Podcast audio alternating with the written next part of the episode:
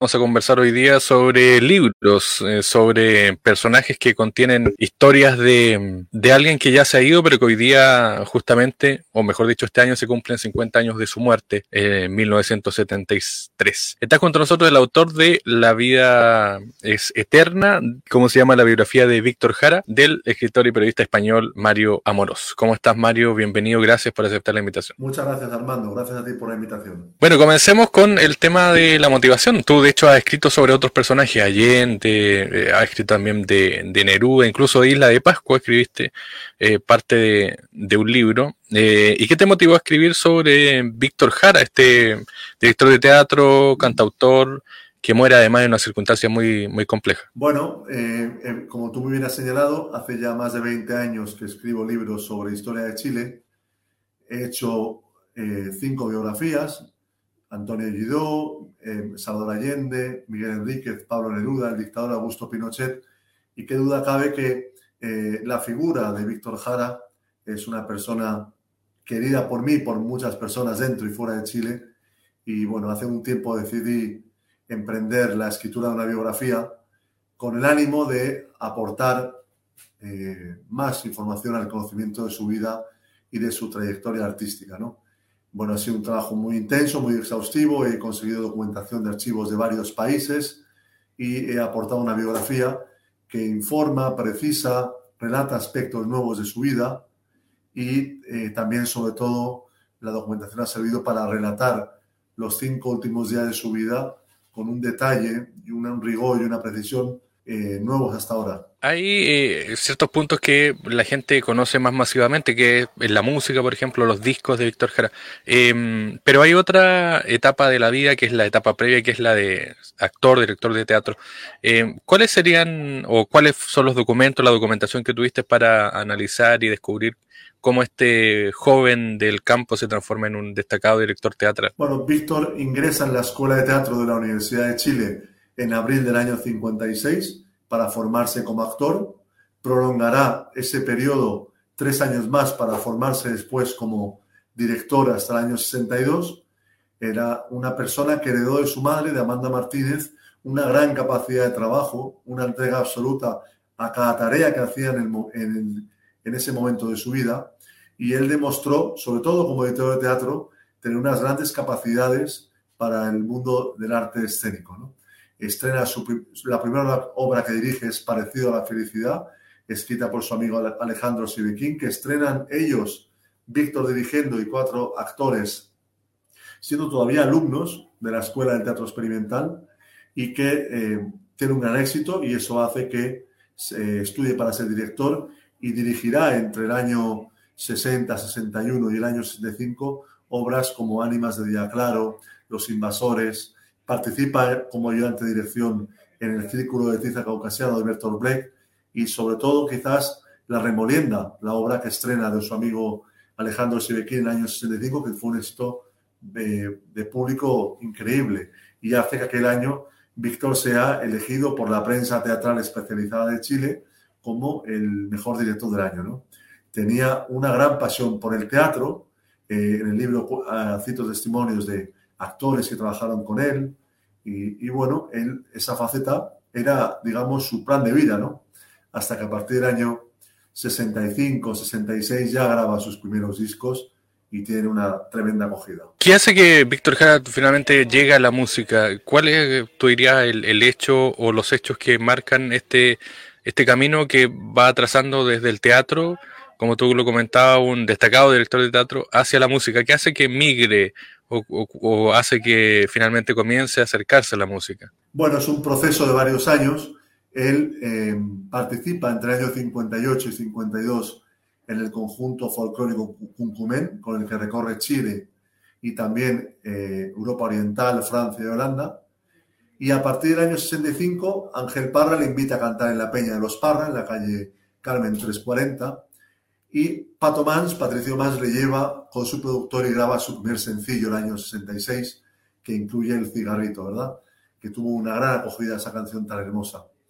Él, Víctor, en las entrevistas de prensa que, cito en el libro, algunas de ellas desconocidas o olvidadas, Víctor le van preguntando cómo eh, bueno, cómo puede compatibilizar ambos trabajos, las exigencias de su trabajo profesional a tiempo completo en la Escuela de Teatro de la Universidad de Chile y las exigencias cada vez mayores derivadas de los discos que va grabando, de los conciertos que da en las peñas folclóricas, y él inicialmente cree que lo podrá simultanear, pero a partir del año 69-70, cuando él además con el disco Pongo en tus manos abiertas, el año 69, marca un viraje en su creación musical hacia las canciones más comprometidas política y socialmente, la creación del sello DICAP de las Juventudes Comunistas, la discoteca del Cantar Popular y la llegada la partida, mejor dicho, de la campaña electoral de Allende en enero del 70, hace que él primero pida una excedencia en la Escuela de Teatro como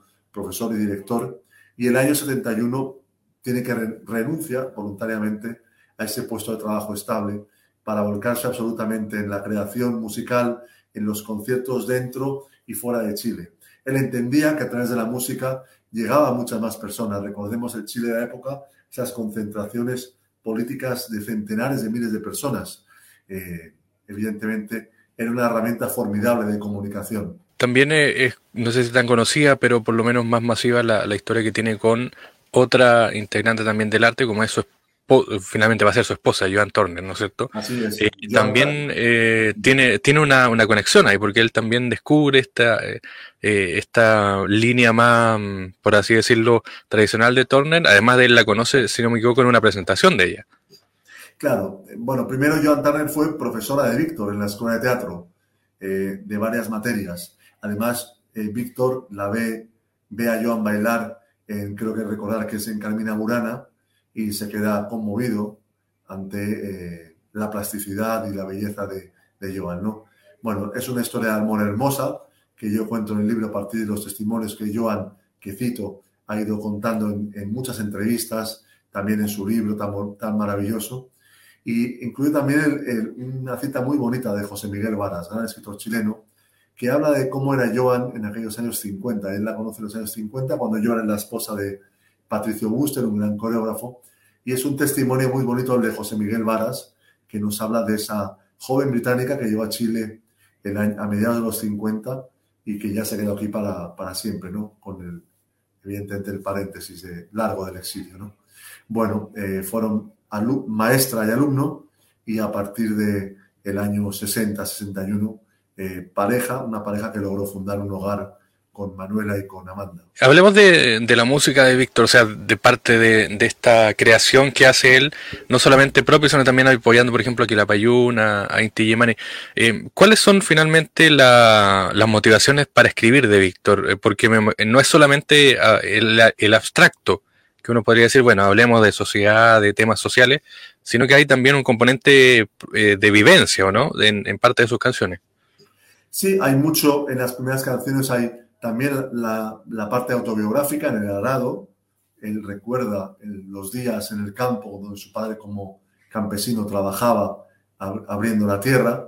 Eh, bueno, eh, hay también eh, otras canciones que hablan de episodios más difíciles de su infancia, como el, alcoholismo de su padre, incluso la violencia en la casa ¿no? por parte de él. y bueno, luego hay una evolución hacia el canto comprometido con canciones tan maravillosas como Plegaria a un labrador, con la que en el año 69 gana el primer festival de la nueva canción chilena, eh, Pongo en tus manos abiertas, su homenaje a Luis Emilio Recabarren, fundador del Partido Comunista de Chile, y otras canciones que en el año 70-71 invitan al pueblo de Chile a comprometerse con el gobierno de la Unidad Popular. Hay un tema también eh, que yo diría no queda tan claro cuando uno, por ejemplo, ve o lee algunas biografías o algunos documentales. ¿Cuál era la base ideológica de, Víctor? ¿Era una base social que derivó en una base política con eh, siendo miembro del Partido Comunista? ¿O tenía una ideología más distinta, más abierta, más diferente, eh, sobre solamente lo doctrinal? puede tener ideología comunista y tener una, una ideología abierta, ¿no? De mentalidad abierta. Yo creo que lo tengo. Bueno, Víctor es una persona que siempre tuvo conciencia de sus orígenes muy humildes. Esos orígenes están en sus canciones. Ese mundo campesino al que él canta durante toda su vida está en, sus canciones y está en su memoria. Él sabe que es hijo de uno de los sectores más pobres de la población chilena de la época, campesinos sin tierra, campesinos inquilinos, los más postergados en el campo chileno. Y eso está muy, muy presente en su, en su creación y en sus ideas. Él ingresa en las juventudes comunistas a finales de los años 50, cuando la J, la Juventud Comunista, eran apenas unos centenares de militantes. Pero claro, él dónde está. Él está en la Escuela de Teatro con Rodolfo Parada, con Pedro de la Barra, con María Maluenda, con eh, otras personas, Patricio Buster, que son militantes del Partido Comunista, un partido que tiene un gran arraigo en la cultura chilena hasta el día de hoy. Por tanto, en ese pequeño mundo del teatro chileno, era lógico que un joven de orígenes campesinos muy humildes, que pasaba verdaderas penurias en aquellos años, eh, ingresara en un partido como el comunista, que era un partido, y lo sigue siendo hoy, muy importante en Chile. Él nunca, en, pocas entrevistas, se refirió a su compromiso político de manera explícita. No es hasta el año 71 que en la prensa sale que Víctor Jara es militante del PC. Posiblemente para quienes vivían entonces era algo evidente, ¿no? Grabar seguramente con Bicap, aparecer en mítines, en actos constantemente, por ejemplo, el, el, 65 cumpleaños de Neruda, el año 69 canta Víctor en un teatro de Santiago, era posiblemente, pero él todavía en el año 69 rechaza en una entrevista de prensa definirse como militante comunista de manera abierta. ¿no? Eh, pero evidentemente era un militante comunista chileno de la época, es decir, su mirada de los países del este, de la Unión Soviética, es una mirada idealizada. No es una mirada que vea aspectos eh, complejos de esa sociedad, sino que lo mira con los ojos de un comunista chileno de la época. Eh, y después, bueno, él yo diría que fue, eh, entregó, se entregó de lleno al gobierno de la Unidad Popular, con un entusiasmo, y Jorge Culón lo describe de manera muy bonita, con un gran entusiasmo. Sentía que prácticamente como que la suerte de gobierno dependía de él, ¿no? Ese era el grado de entrega, ¿no? Por eso se entregó de lleno, por eso recorrió Chile y tantos países durante meses con su guitarra, eh, cantando sus canciones y también explicando cuál era la propuesta del gobierno de Allende, ¿no? Eh, bueno, y él hay que decir que fue consecuente. El día 11 de septiembre acude a la Universidad Técnica del Estado porque como trabajador ese era el puesto que le correspondía aquella mañana después del llamamiento del presidente de la República a la clase obrera chilena. Eh, tú mencionabas, Jorge Culón, que es parte también de Inti y está su relación también con, con Eduardo Carrasco, que es parte de Quilapayún, es decir, con Horacio Salinas, para qué decir, es decir, eh, se conforman estos dos grupos eh, también siguiendo un poco a, Víctor Jara. ¿A quién tuviste la oportunidad de, conversar de ambos grupos y cuáles son los recuerdos de ellos? En mi libro he hecho especial énfasis en la documentación de archivo, en la bibliografía y en la prensa de la época. No hay tantos testimonios propios que yo aporto de otras personas, sí los hay, pero pocos. ¿Por qué? Porque, por ejemplo, en el caso de Quilapayún, Eduardo Carrasco en su libro, que es, es un libro maravilloso, él ya cuenta del trabajo con Víctor. Y yo lo cito por su libro. De los miembros de Intilimani, Horacio Salinas, tiene también un libro sobre la historia de Tilimani que yo cito en lo que tiene que ver con Víctor. Y para el caso de Jorge Culón, cito su libro sobre Víctor Jara. ¿no? Es verdad que con Jorge Culón sí que él me ayudó mucho para el libro y sí que le pedí precisiones en algunos aspectos, ¿no? Pero eh, muchas de las personas que conocieron a Víctor y que aún hoy están vivas han dado testimonio en entrevistas de cómo era Víctor. Por tanto, yo he preferido concentrarme en lo que no se sabía hasta ahora, ¿no? Porque eso ya ellos lo han contado es algo que he hecho en mis últimos libros y que significa que el esfuerzo al ponerse en la documentación de archivo, uno aporta cosas nuevas. Porque si yo entrevistara a Eduardo Carrasco, por ejemplo, posiblemente, más allá de matizar alguna cosa que yo le podría preguntar, él me diría primero, mira, tengo este libro, ¿no? Ahí lo conté extensamente. O segundo, repetiría, evidentemente, lo que ya ha contado, porque lo relevante, él ya lo explicó de manera muy interesante en el libro eh, Quilapayún, la revolución y las estrellas. ¿no? Por tanto, he preferido concentrarme en eso, buscar documentación nueva en archivos de muchos países, rescatar entrevistas de Víctor publicadas en países como Perú, México o Cuba y hacer frente a un sumario judicial de más de 11.000 páginas que he consultado, que como te podrás imaginar ha sido muy difícil, eh, un trabajo titánico, armar el relato. ¿no? de los últimos días de Víctor. Claro, eh, justamente te iba a consultar de eso, sobre el, último itinerario. De hecho, conversamos acá, no sé si tuviste la oportunidad de conversar con él o, de hablar. Conversamos con eh, Luis Torrejón, que es el, último que, una de las últimas personas que conversa con Víctor, con Ángel Parra, en, la grabación con un disco con eh, Alfredo Citarrosa. Nos, nos contaba él los últimos días. ¿Cuál es el itinerario de, de Víctor? ¿Es la universidad? ¿Son presentaciones? ¿Cómo son los últimos días de Víctor Jara? Los últimos días. Él llega a la Universidad Técnica del Estado el día 11 de septiembre, un poquito antes de las 11 de la mañana. Ha pasado en su automóvil por el Comité Central de las Juventudes Comunistas, que está en la calle, la calle República. De ahí llega a la UTE y conversa con Gladys Marín por teléfono, conversa con sus compañeros de la UTE y se queda en la Universidad Técnica. A partir de las 6 de la tarde hay toque de queda, no se puede salir de, de la Universidad Técnica que está cercada por los militares golpistas. Como sabemos, a la mañana siguiente, a seis y media de la mañana más o menos, la Universidad Técnica es asaltada por los militares. Detenidos las personas que estaban allí y la mayor parte conducidas al Estadio Chile en, micros a partir de las 3 de la tarde. Víctor llega al Estadio Chile, a la llegada es reconocido y apartado de sus compañeros, torturado brutalmente durante varias horas y el día 13 de septiembre él puede ya conversar con algunos compañeros detenidos y por la tarde está ya en el grupo de compañeros suyos de la Universidad Técnica del Estado. El día viernes está con ellos y el sábado 15 de septiembre es cuando empieza el traslado de la mayor parte de detenidos del Estadio Chile al Estadio Nacional. En el último momento, o en las últimas horas, Víctor es apartado del grupo de prisioneros de la Universidad Técnica, conducido ante unos oficiales del ejército, y eh, del ejército perdón, y eh, llevado al subterráneo del Estadio Chile, donde los oficiales del ejército, eh, tenientes que han sido condenados por la justicia chilena, eh, lo acribillaron a balazos hasta matarlo. Al día siguiente, su cuerpo, domingo 16 de septiembre, aparece junto al cementerio metropolitano en la comuna de Los Espejo.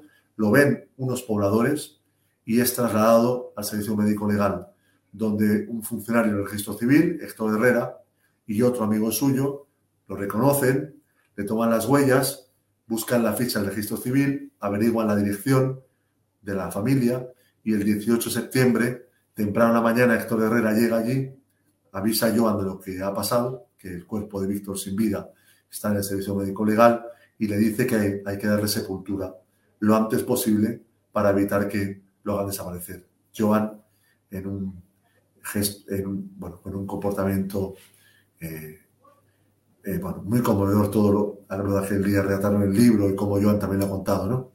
Cuando Joan va con él y le consiguen darle sepultura a las 3 de la tarde en esa tumba donde estuvo hasta diciembre del año 2009, modesta tumba del cementerio general. El 15 de octubre, Joan, Amanda y Manuela parten al exilio en Inglaterra. Hay un espacio oscuro, por lo menos para los chilenos, para la mayoría de los chilenos, es las causas de, eh, primero, el tema de, em, de la retención de Víctor, ¿no es cierto? Lo que pasa en el Estadio Chile. Em, y lo segundo también que se ha ido eh, demorando mucho el tema del juicio y de las condenas, es decir, de los responsables. ¿Por qué crees que ha demorado tanto eso y por qué también hay una especie de oscuridad en todo esto que ocurrió entre que lo detienen y entre que lo encuentran fallecido? Eh, bueno, eh, eh, la segunda parte, la de la, justicia. Bueno, todos sabemos que en Chile las causas se han prolongado y muchas se prolongan todavía hoy durante mucho tiempo, ¿no? Joan presentó la primera querella desde el exterior en el año 78, se cerró el año 81-82 y en agosto del, 99, cuando está la luz de querellas con Pinochet detenido en Londres, Joan volvió a presentar una querella que es la que finalmente ha dado pie a la condena de los asesinos de Víctor Jara en junio, en junio perdón, del año 2018, ratificada por la Corte de Apelaciones en el año 21, y estamos a la espera de que la Corte Suprema vea el caso, se eh, confirme las sentencias para que los condenados puedan entrar en prisión. ¿no? Bueno, Joan en la última entrevista que concedió a la periodista Farideh Ceral en el año 2018 se lamentaba, evidentemente, 45 años esperando justicia. Claro, yo vengo de un país donde la impunidad de los represores de la dictadura es absoluta, donde no ha habido, ni hay, ni habrá, posiblemente y lamentablemente, ningún juicio contra esos represores. Por tanto, yo valoro mucho más eh, que en general los chilenos que haya condenas, aunque tardías, aunque eh, pequeñas, porque también nos dejan unos sumarios judiciales que son y serán una fuente histórica formidable para conocer lo que realmente pasó en Chile. Y yo aprovecho mucho en este libro. También conocí el sumario de la muerte, del asesinato de Miguel Enríquez, también de Pablo Neruda, también del presidente Salvador Allende. Y os puedo asegurar a ti y a quienes nos escuchan que son una fuente histórica eh, espectacular. Me, causa también, por lo menos personalmente lo digo, eh, cierta eh, inquietud el tema de las causas. Obviamente es un delito lo que ocurrió con Víctor Jara, es un asesinato en medio también de un, de un, hecho terrible como es un golpe de Estado. Pero ¿cuáles son, no sé si has tenido la, la opción de resumir y decir cuáles son las motivaciones para matar a Víctor Jara? ¿Es solamente venganza? ¿Es solamente un o es un tema también ya más coordinado como ha pasado, por ejemplo, con otros personajes que fueron perseguidos también por la dictadura y terminaron muertos. Bueno, Víctor, qué duda cabe que era uno de los representantes en el terreno cultural del proyecto de la Unidad Popular, además militante comunista.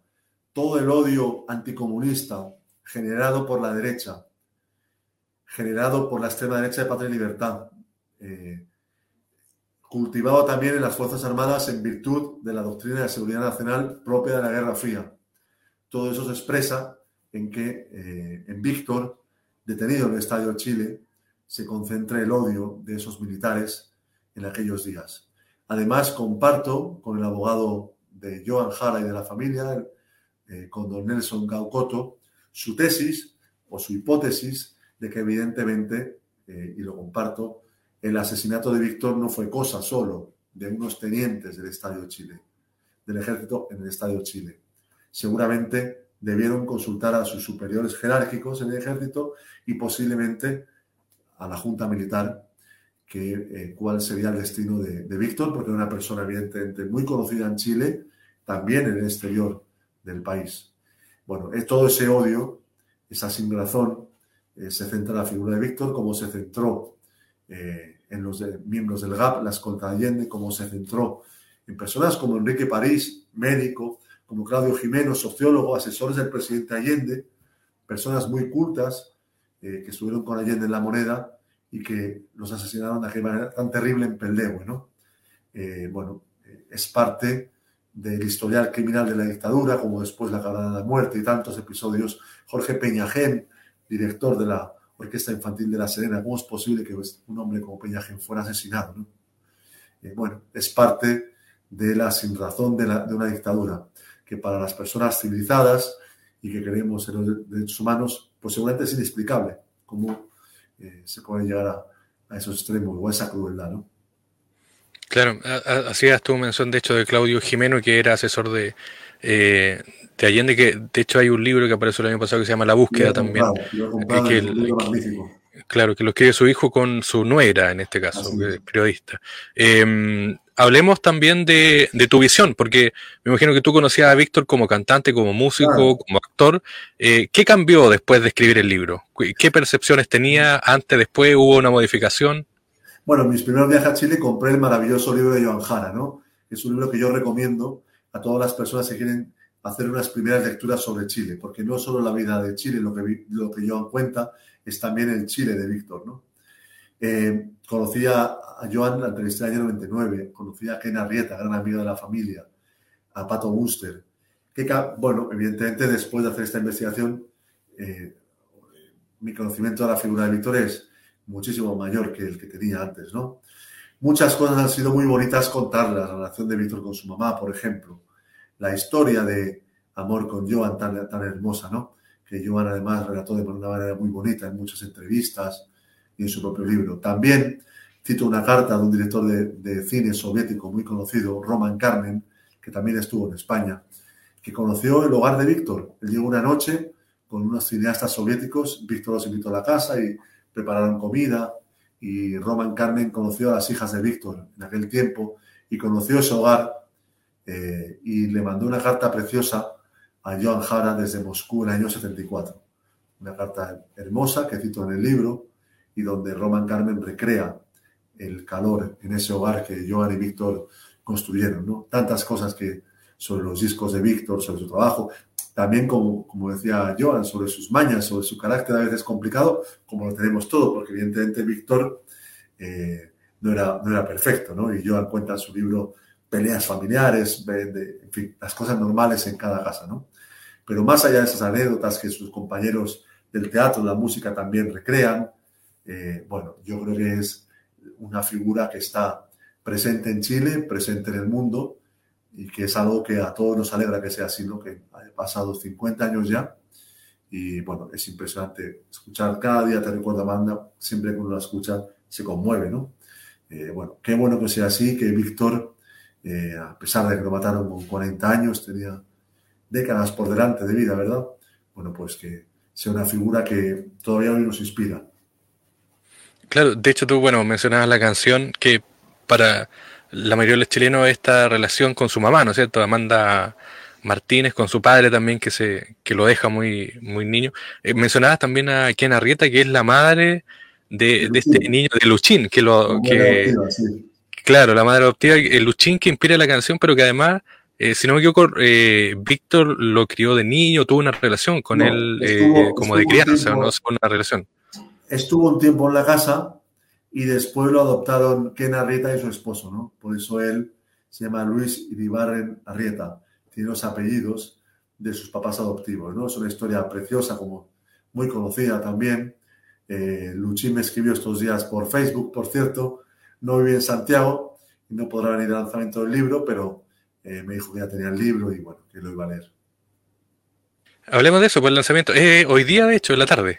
Hoy, 15 de marzo, 7 y media de la tarde, en el Centro Cultural de España, Avenida Providencia 927 de Santiago, con Jorge Culón, con Nona Fernández, con la ministra Camila Vallejo. Bueno, va a ser un acto, yo espero que muy bonito. ¿Y qué le podría decir eh, a alguien que está buscando lectura, que, quiere conocer más de Víctor? ¿Por qué tiene que comprar o adquirir o, leer esta bibliografía?